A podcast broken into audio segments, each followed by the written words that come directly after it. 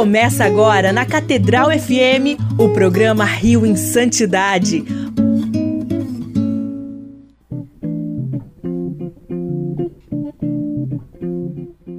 Louvado seja nosso Senhor Jesus Cristo, para sempre seja louvado. Um bom dia, querido amigo ouvinte da nossa rádio Catedral FM 106,7 a Sintonia da Felicidade. Eu sou Fábio Almeida e esse é o nosso O Rio em Santidade, aqui pelas ondas da nossa Rádio Catedral 106,7. Você já sabe. Você também que nos ouve através das plataformas digitais, as plataformas aqui da nossa Rádio Catedral, ouvindo no Brasil e no mundo inteiro. Você também que está ouvindo na forma de podcast aqui pelo Spotify, pelo Google Podcast, pelo iTunes, pelo YouTube. Seja muito bem-vindo ao nosso Rio em Santidade para todo domingo aqui poder reafirmar para você que sim, é possível ser santo e nós trazemos histórias da vida dos santos, de beatos, de veneráveis, servos de Deus, das nossas personalidades, enfim, temos aqui uma uma boa amostra de que sim é possível ser santos e Deus nos quer santo. É isso que importa. O resto é tudo acessório. Deus nos quer santos. E é através da sua igreja que nós nos santificamos através da vida sacramental, da vida de oração, da vida de comunidade, enfim. E hoje nós vamos trazer a segunda parte do nosso nosso tema da semana passada. Nós falamos sobre a vida do padre Júlio Maria de Lombardi e hoje nós vamos trazer a segunda e última parte da vida deste servo de Deus. Mas é claro, você sabe o que tem no início do nosso programa. O que é que tem?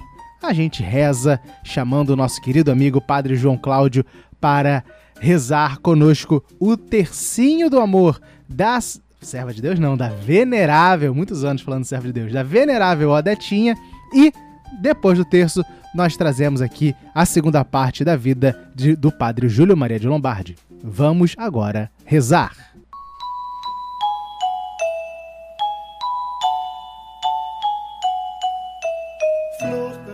Em nome do Pai, do Filho e do Espírito Santo.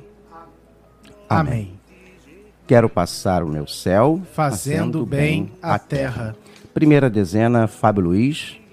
Meu Jesus, eu vos amo. Meu Jesus, eu vos amo. Meu Jesus, eu vos amo. Meu Jesus, eu vos amo. Meu Jesus, eu vos amo. Meu Jesus, eu vos amo. Meu Jesus, eu vos amo. Meu Jesus, eu vos amo. Meu Jesus, eu vos amo. Meu Jesus, eu vos amo.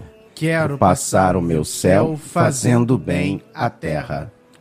Meu Jesus, eu vos amo.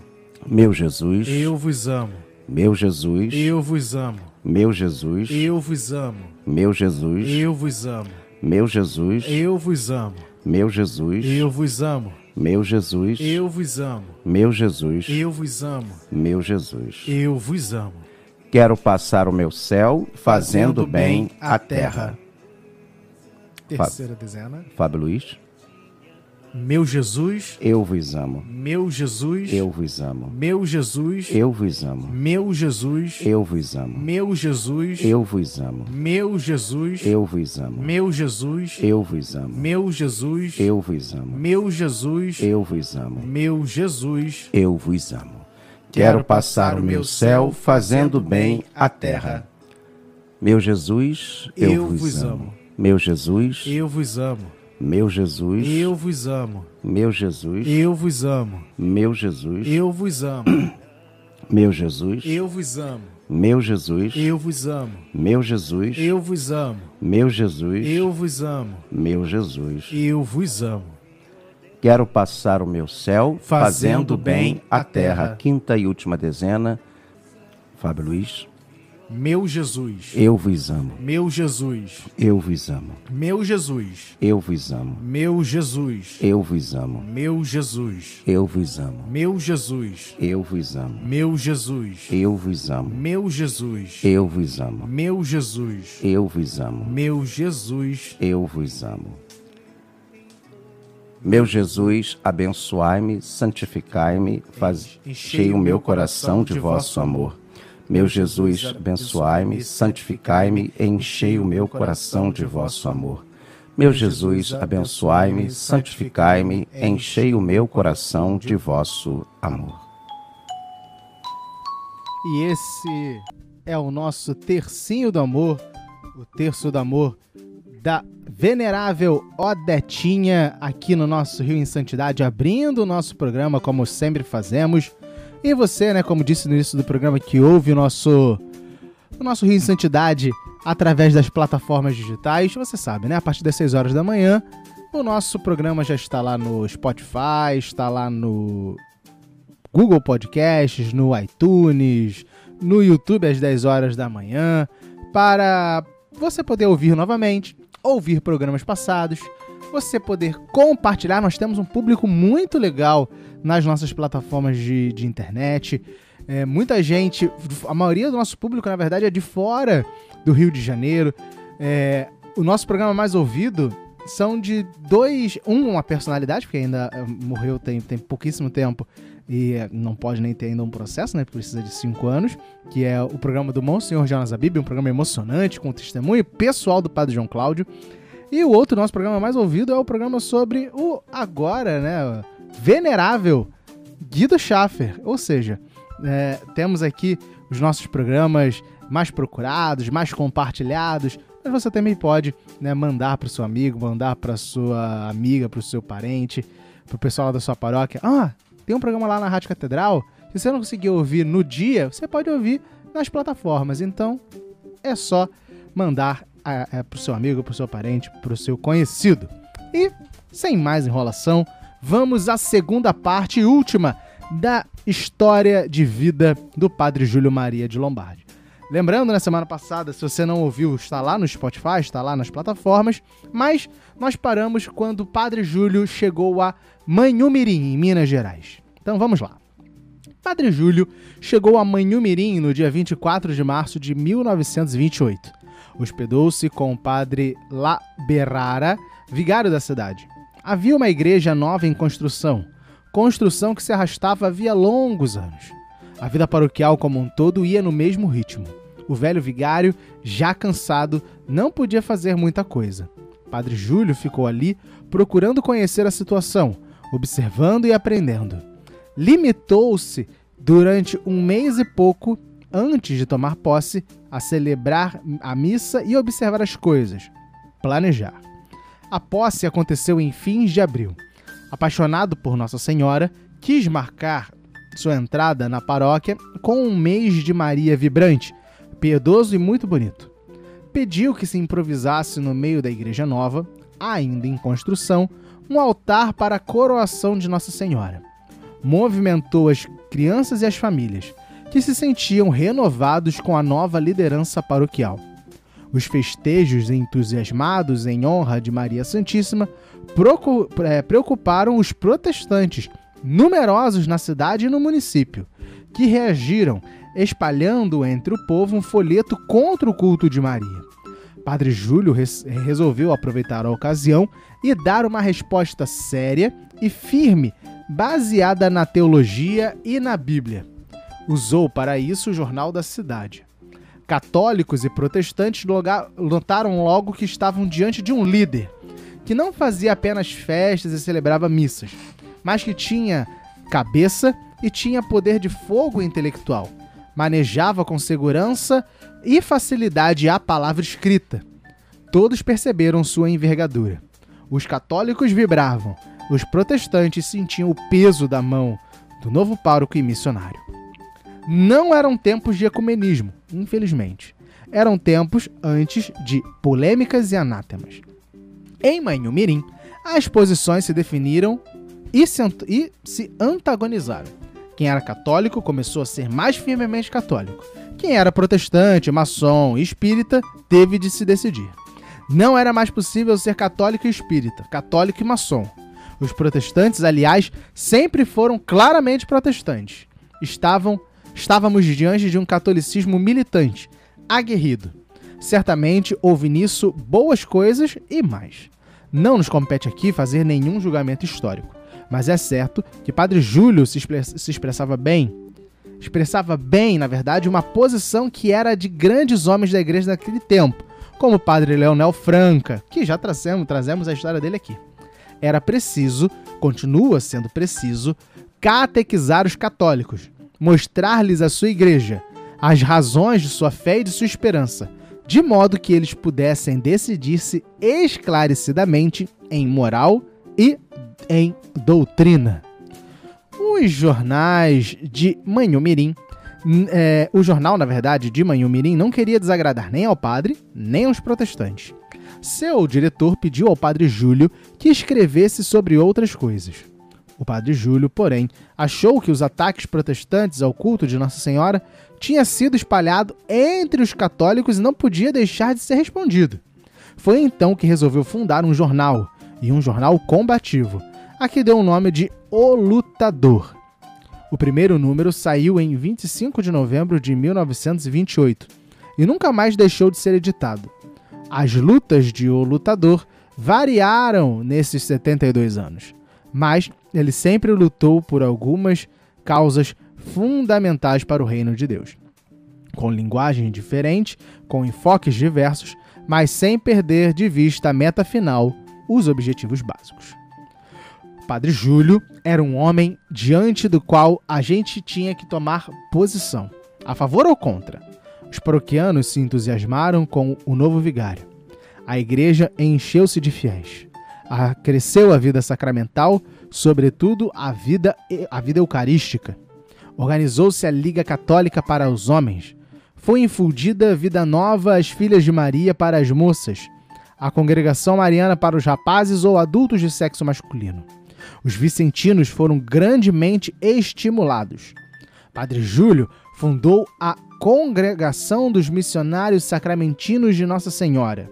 Depois, a Congregação das Irmãs Sacramentinas de Nossa Senhora pensando especialmente na educação da juventude feminina, na preparação das, das mães de família.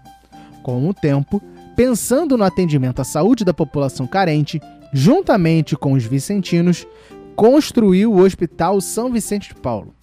Diante da necessidade de preparar a juventude masculina para um catolicismo mais sólido e uma vida sociopolítica mais consciente, fundou o Colégio Pio XI, que marcou época não só na cidade, mas em ampla região, tendo mantido durante muitos anos um internato famoso, com alguns alunos, com alunos que vinham da Redondeza, mas também do Espírito Santo e do Rio de Janeiro. Mais tarde ainda, fundou um patronato agrícola, uma casa de aprendizado doméstico e deu todo o apoio aos vicentinos na fundação e manutenção de um asilo para os inválidos. Enquanto isso, entregava-se de corpo e alma à paróquia, à formação dos seminaristas e religiosos de sua congregação, assim como com a colaboração da cofundadora das Irmãs Sacramentinas, a Madre Beatriz Frambach. Ia trabalhando incansavelmente na formação e desenvolvimento da nova congregação feminina, que vicejava com força invejável com frutos de piedade e santidade admiráveis. Para homens como o padre Júlio Maria, não, falta, não faltam amigos nem adversários. Sua ação em Manhumirim não podia deixar de ter repercussão política. Fizeram tudo para envolvê-lo em lutas partidárias, tá vendo? Isso não é de hoje. Padre Júlio não apenas tinha ambições políticas no seu sentido de poder e influência direta na condução da sociedade, mas só usava sua força em defesa dos interesses religiosos de seus fiéis. Mesmo assim, os partidos se dividiram diante dele. Houve ameaças de todo tipo e tentaram assassinar o padre num domingo dentro da própria igreja. Aí a gente lembra da história de um santo que a gente pode trazer aqui, né, de São Oscar Romero, né, Marte, né, da América Central, que foi um assassinado dentro da, da igreja e também manipulado por grupos, por grupos políticos de tudo que é lado. Essas coisas, porém, não abalavam o padre Júlio, que parecia ter nervos de ferro. Nunca o víamos exaltado ou dando mostras de preocupação por causa dessas coisas. A vida no seminário, na paróquia, na residência e no colégio das irmãs continuava igual. a agitação ficava do lado de fora e passaria. Embora os mais informados soubessem que nem tudo estava no mar de rosas. As irmãs, sobretudo com sua sensibilidade feminina, sofriam muito. Os políticos se agitavam e sempre que podiam buscavam o apoio do padre. Se não conseguiam ou encontravam resistência, o padre Júlio sempre apoiava os católicos, aqueles que ele julgava bons católicos punham-se contra ele. O vigário jamais usava o púlpito para fazer campanhas partidárias ou pessoais. De qualquer modo, o fundador tinha o apoio indefectível de Dom Carloto, sempre firme, decidido, apesar de silencioso. Isso trazia ao vigário muita tranquilidade. Mas em 1933, Dom Carloto morre aqui no Rio. Padre Júlio Maria fica sem sua cobertura tão importante. O sucessor do amigo, Dom José Parreira Lara, também era um homem de Deus, e embora tenha vindo para a diocese de Caratinga, trazendo na bagagem muitas denúncias e queixas contra o Padre Júlio e sua congregação, que não pôde deixar de exclamar depois da vis primeira visita ao seminário de Manhumirim. O dedo de Deus está aqui. Nesse meio tempo, a congregação masculina do Padre Júlio Maria crescia e se espalhava por Minas Gerais. Os missionários estavam marcados pelo espírito de pobreza e desapego, por enorme disposição para o trabalho pastoral e suas paróquias eram sempre movimentadas e piedosas, eucarísticas e marianas. Por seu lado, o Lutador, o jornal, se difundia pelo Brasil afora.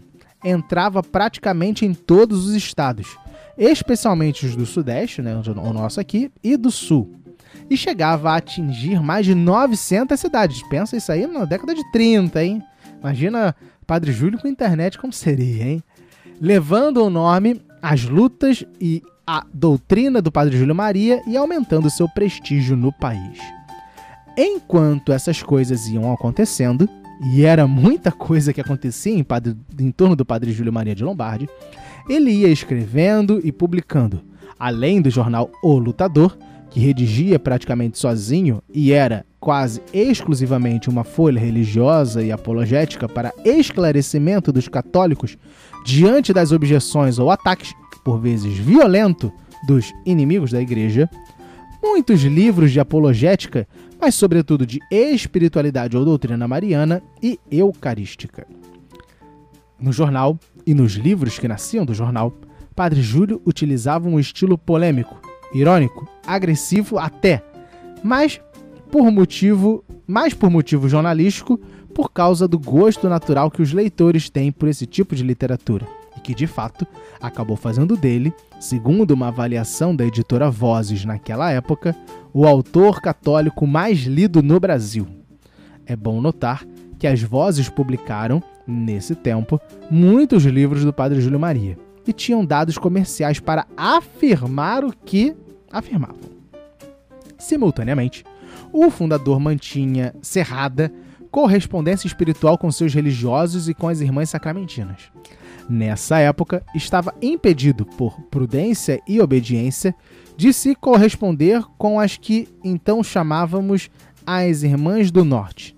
Essas Irmãs do Norte, ou seja, as filhas do coração imaculado de Maria, cresceram muito e se desenvolveram espiritual e materialmente, difundindo-se por várias unidades da federação. Só depois da morte do Padre Júlio muitos anos, aliás, após sua morte, é que começamos a nos relacionar mais frequentemente e intimamente com elas. Hoje, somos cada vez mais uma família Júlio-Mariana, formadas, formada pelas filhas do Coração Imaculado de Maria, as Irmãs Sacramentinas de Nossa Senhora e os missionários de Nossa Senhora do Santíssimo Sacramento. Na década de 30, o padre Júlio Maria enquanto construía o um novo e grande prédio do seminário apostólico de seus missionários, sofreu muito por causa das perseguições político-religiosas. Teve de assistir à invasão de sua gráfica e o seu empastelamento, e, depois, sofreu anos e anos de censura prévia durante a ditadura Vargas, que, de vez em quando, obrigava o lutador a atrasar sua postagem e a refazer ou cortar textos já compostos laboriosamente, ainda na base do tipo, né? Ou seja, a imprensa ainda daquele jeito bem antigo mesmo, de, de colocar cada pecinha no seu lugar. Catado à mão, um por um.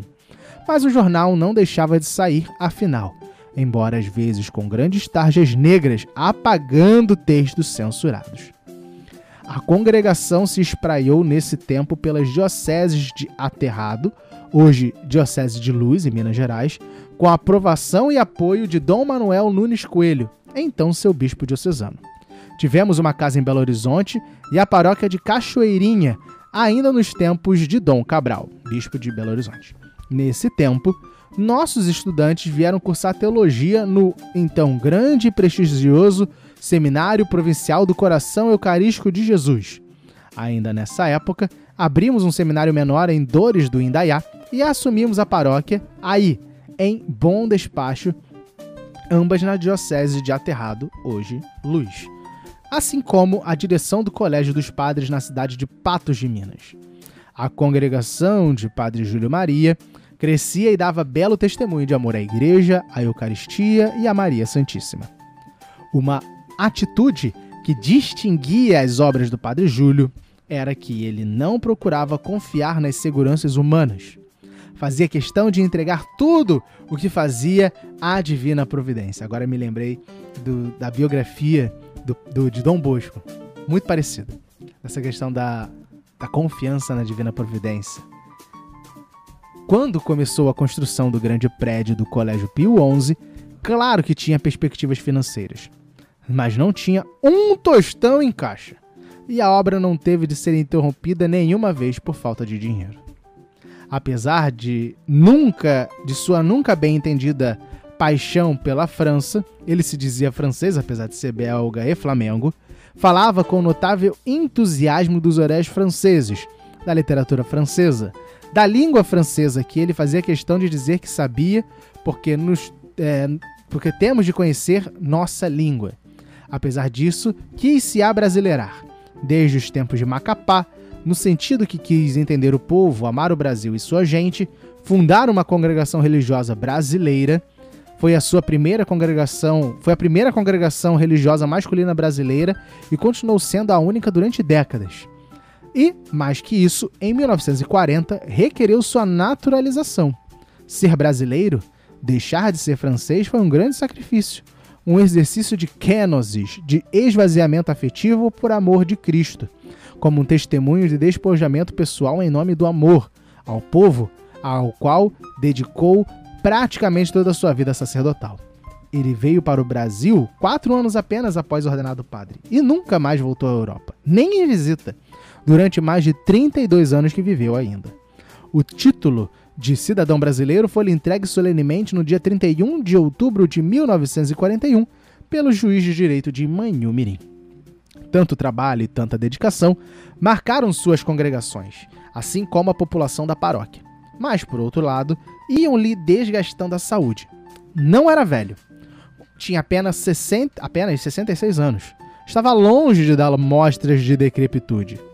Entretanto, em 1944, começou a falar da morte próxima. Começou a preocupar-se com, com a sucessão.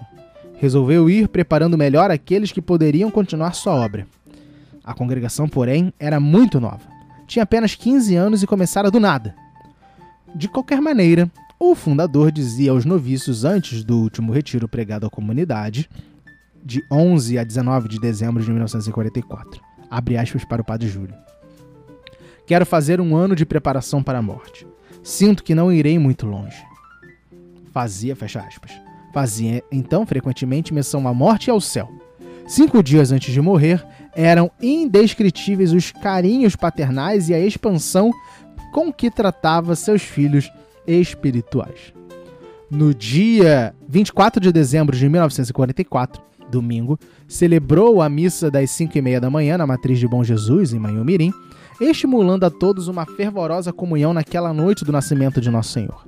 Lá pelas sete horas, partiu de automóvel para a Fazenda São José, em Vargem Grande, propriedade que ele adquirira recentemente para ajudar na manutenção do seminário. Viajaram com ele três irmãs sacramentinas que iam conhecer o local de uma futura residência e escola para as crianças da Vargem Grande. Um dia dedicado ao trabalho pastoral e à preparação da nova casa das irmãs. À tarde, quando ele ia voltar para Manhumirim, o tempo chuvoso e a estrada de terra escorregadia não aconselhavam que fizesse a viagem. Ele, porém, achava que deveria ir por ser véspera de Natal, e ele iria celebrar a missa da meia-noite. Saiu apesar do risco. Provavelmente não avaliasse o tamanho do perigo, porque não era motorista e andava muito pouco de carro.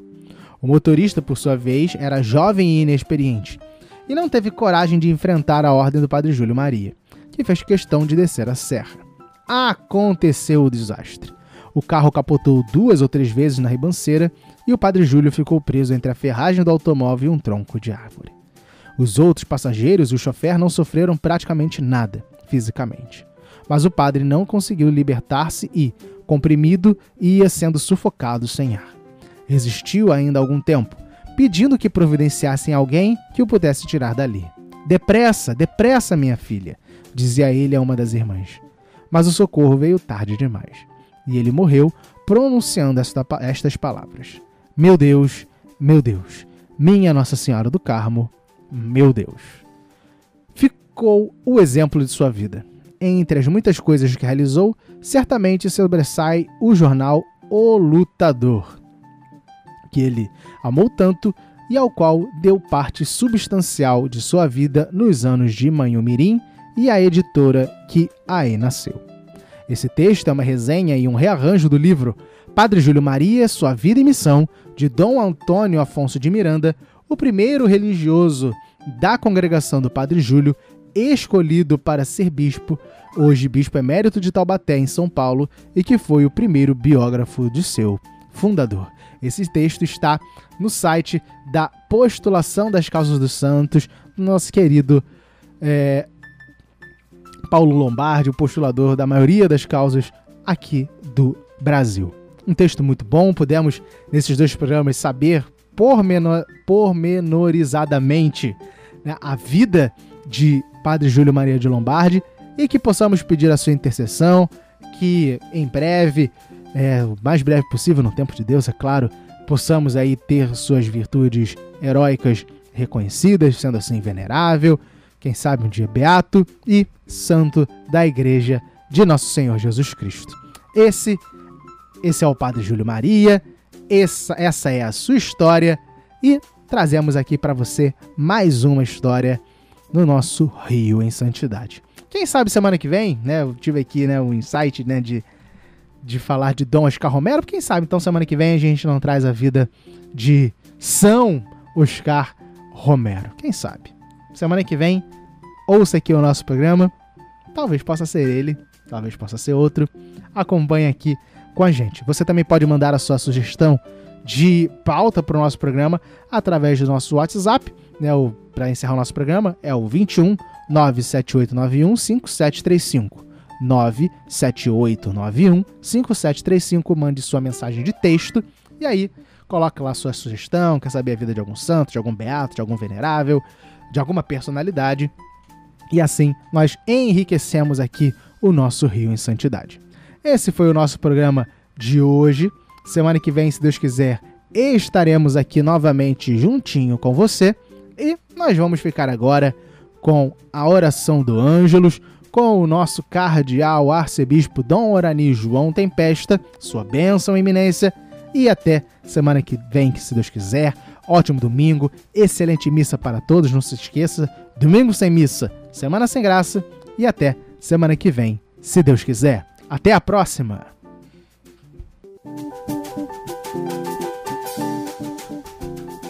O programa Rio em Santidade volta na próxima semana.